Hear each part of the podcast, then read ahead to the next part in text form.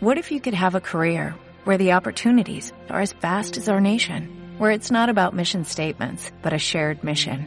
At U.S. Customs and Border Protection, we go beyond to protect more than borders, from ship to shore, air to ground, cities to local communities. CBP agents and officers are keeping people safe.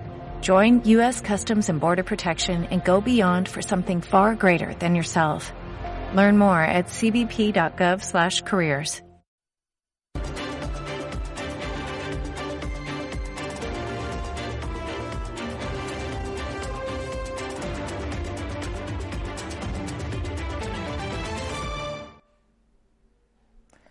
buenas noches, bienvenidos a los servicios informativos de Ceuta Televisión. Comenzamos contándoles que la comandancia ha desplegado a una treintena de personas, una sección en tres puntos de la ciudad para colaborar en los controles de seguridad. El ejército ya ha comenzado ayudando a delegación del gobierno y a la ciudad autónoma en el alojamiento de los menores extranjeros no acompañados en Santa Amelia para que permanezcan confinados durante el estado de alarma. Seguirán prestando su apoyo en todo lo que sea necesario, como el alojamiento de los transfronterizos posiblemente en el José Benoliel. El ejército ha iniciado este miércoles 18 de marzo, con una sección dividida en tres pelotones, su despliegue en Ceuta, tras recibir la correspondiente orden de activación desde el Ministerio de Defensa a petición del Ministerio del Interior, denominándose Operación Balmis. Lo que estamos haciendo es eh, apoyar a las, a, a las fuerzas y cuerpos de seguridad del Estado en la misión que tenemos eh, en concreto de presencia en, en lo que es la, la, las carreteras de, de, la, de, la, de, la, ciudad de Ceuta. Las unidades de la Comandancia General tienen como misión la presencia y vigilancia de las carreteras nacionales y autonómicas de la ciudad para verificar el cumplimiento del estado de alarma, al igual que en el resto del territorio nacional. Se trata de un medio más, tanto en, en, en recursos de personal como en recursos materiales, dispuestos para, para combatir y ser eficaces en la lucha contra el COVID-19. Las reuniones de coordinación comienzan a ser palpables, implementándose medidas concretas que podrán ser visibles por la ciudadanía en estos momentos, como lo ha sido el apoyo prestado este martes para el alojamiento de los MENA. Sí, a petición de la delegación del Gobierno, efectivamente, con, eh, materiales y con eh, medios de transporte hemos contribuido, tanto con Cruz Roja como con Protección Civil, a la instalación de, la instalación dentro del Polideportivo Santa Amelia de lo que son las camas, las mantas y más para que en este caso los menores tengan, tengan cobijo y puedan, eh, y puedan estar donde tienen que estar eh, en base a la situación de, de alerta que, que, tenemos todos. El siguiente paso probable será la colaboración en el alojo de los marroquíes que se han quedado aislados en el territorio nacional por el cierre de la frontera y el puerto. Además está previsto, vamos a ver si, si, si hay lugar para ello, después de una videoconferencia que se está realizando seguramente en estos momentos, eh, la, protección también de los transfronterizos, o, como sabéis, hay, gente de Marruecos que está retenida aquí en Ceuta porque no puede pasar la frontera y habrá que darles cobijo también. Ellos están estudiando en estrecha colaboración, como digo, con la delegación del Gobierno y con todas las instituciones y autoridades civiles de la ciudad. Las Fuerzas Armadas son uno de los instrumentos del Estado que pueden ser utilizados durante esta situación de alerta, siendo su objetivo principal el apoyo a la lucha contra el COVID-19, en colaboración permanente con el resto de fuerzas y cuerpos de seguridad del Estado, instituciones y administraciones públicas. La delegación del Gobierno ha informado este miércoles de que las multas emitidas por las fuerzas y cuerpos de seguridad del Estado durante la pasada jornada a ciudadanos que incumplieron las restricciones a la movilidad ascendieron a 98, 53 de la Policía Local y 45 de la Guardia Civil.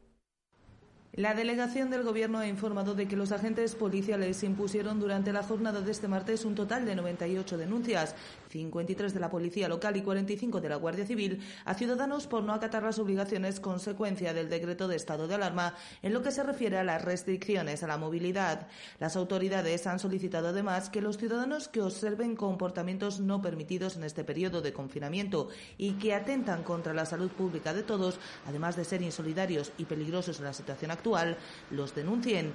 La colaboración y concienciación ciudadana es necesaria, han explicado, para vencer esta batalla.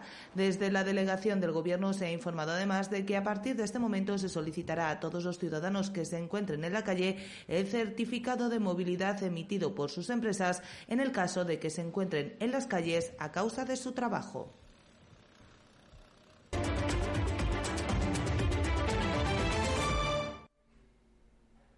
El portavoz del Gobierno ha comparecido este miércoles para dar cuenta de la situación en que se encuentra la ciudad ante la crisis sanitaria desatada por el coronavirus. Gaitán ha explicado que desde anoche 67 menores se encuentran acogidos en el Polideportivo de Santa Amelia, una ubicación que no era su predilecta, ya que desde el Gobierno se propuso que fueran acogidos en acuartelamientos en desuso o en la parte desocupada de la prisión de Fuerte Mendizábal. El portavoz del Gobierno, Alberto Gaitán, ha dado cuenta durante la mañana de este miércoles de las medidas tomadas en las últimas horas en relación con la crisis del coronavirus. El portavoz se ha referido al acogimiento de los menores extranjeros en el Polideportivo Santa Amelia, que ha ascendido a 67 personas. Una ubicación ha explicado que no era la que prefería la ciudad, que propuso otras opciones, como acuartelamientos en desuso o la parte desocupada de la prisión de Fuerte Mendizábal. Se ha procedido a la apertura, por indicación de la autoridad competente del Polideportivo del Colegio, Santa Amelia, donde se han acogido a un total de 67 personas, todos ellos menores de edad. Se trata de un emplazamiento designado por la delegación del Gobierno, si bien la ciudad había propuesto otras ubicaciones como acuartelamientos en desuso o la parte desocupada del nuevo centro de penitenciario de Mendizábal, con la intención de que las condiciones de habitabilidad de las personas acogidas sean las mejores posibles. Gaitán ha explicado que desde la Consejería de Asuntos Sociales se está trabajando en la manutención de estos jóvenes, así como se está terminando de decidir dónde se instalará a los transfronterizos adultos que quedaron atrapados en la ciudad tras el cierre de la frontera. Igualmente se ha referido el portavoz al decreto de medidas económicas aprobado por el Gobierno de la Nación. Gaitán ha señalado que dentro del fondo creado de 300 millones de euros para hacer frente a esta emergencia corresponderán a Ceuta en torno a 850.000 euros. La distribución del Fondo Social Extraordinario para Ceuta y Melilla es del 0,5%, 0,5%, incrementándose en 100.000 euros para cada una de las ciudades, lo que en principio y según las estimaciones la cantidad para Ceuta podría rondar los 850.000 euros. También se ha referido a la medida que permite emplear el superávit de 2019 a gastos de inversión en servicios sociales. Un superávit que ha explicado es difícil que tenga Ceuta, teniendo en cuenta que el pasado ejercicio no llegaba a los 7,2 millones de euros para la desalinizadora y el hecho fronterizo, con lo que Ceuta no contará con ese dinero para invertir en servicios sociales.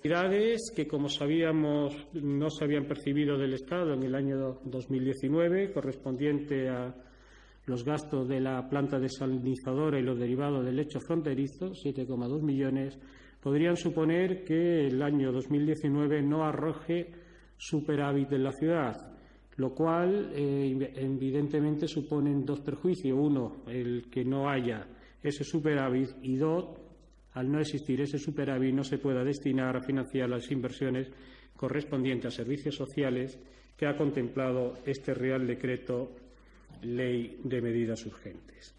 En otro orden de cosas, el portavoz ha explicado que se han redistribuido los servicios de limpieza de trace y ha anunciado una nueva reducción a petición de la delegación del Gobierno del servicio de autobuses, que dejará de operar a las 10 de la noche. Finalmente, el portavoz ha agradecido el esfuerzo que se está haciendo por parte de la ciudadanía para cumplir con las medidas del estado de alarma, recordando que lo más importante es permanecer en casa.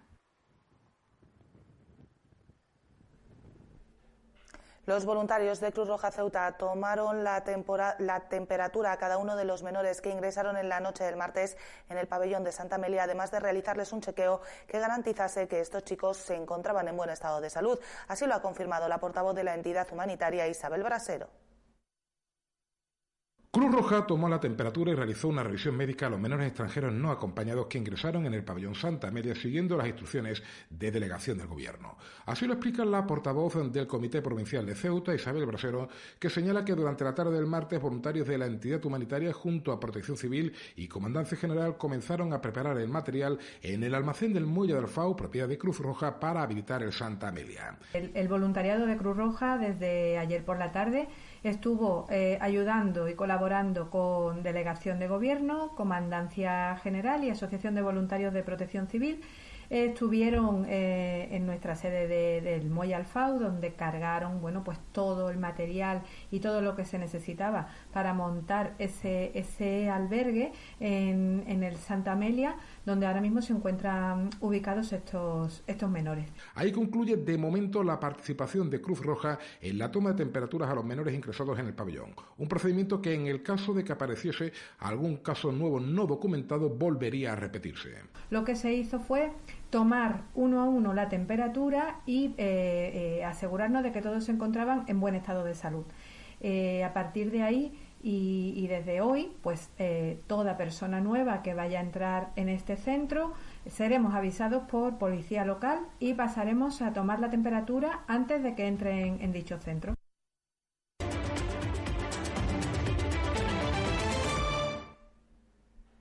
Ceuta está definitivamente aislada del mundo en esta jornada de miércoles, no solo por el estado de alarma decretado con motivo del coronavirus, sino porque el temporal de Levante ha obligado también a suspender los pocos barcos operativos también para el transporte de mercancías, según ha podido saber Ceuta Televisión.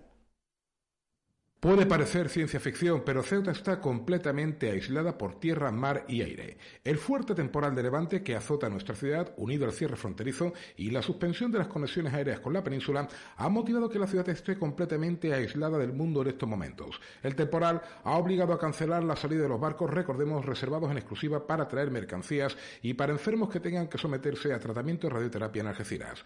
El puerto de la ciudad hermana ha confirmado no solo la cancelación de barcos con mercancías hacia Ceuta Tanger, sino el despeje de los fondeaderos y el trabajo en los contenedores en el puerto algecireño por vientos de hasta 50 nudos en el estrecho. Esta situación podría prolongarse 48 horas. Pese a ello, el suministro de alimentos en las grandes superficies está garantizado, según han confirmado diversas fuentes, dada la tarea de almacenaje desarrollada en días previos.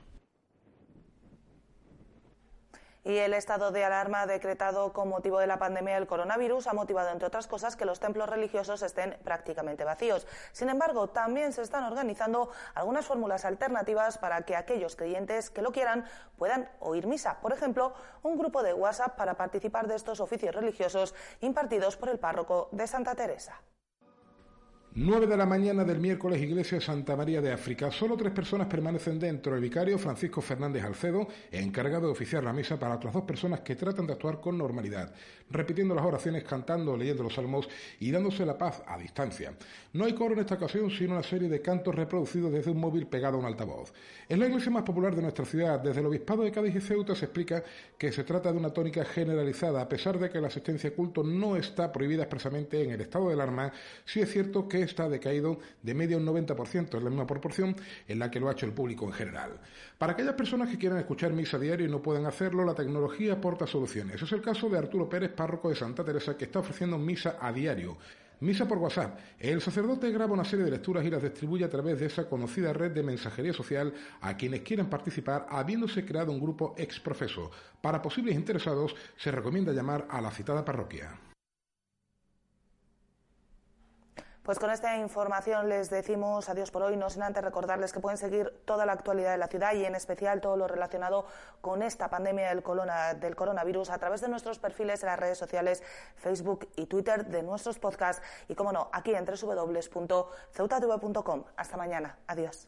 ¿No se merece tu familia lo mejor? Entonces, ¿por qué no los mejores huevos? Ahora, Egglands Best están disponibles en deliciosas opciones. Huevos clásicos, de gallina libre de jaula y orgánicos de Egglands, que ofrecen un sabor más delicioso y fresco de granja, que le encantará a tu familia. En comparación con los huevos ordinarios, Egglands Best contiene la mejor nutrición como 6 veces más vitamina D, 10 veces más vitamina E y el doble de omega 3 y B12. Solo Egglands Best. Mejor sabor, mejor nutrición, mejores huevos. Visita egglandsbest.com para más información.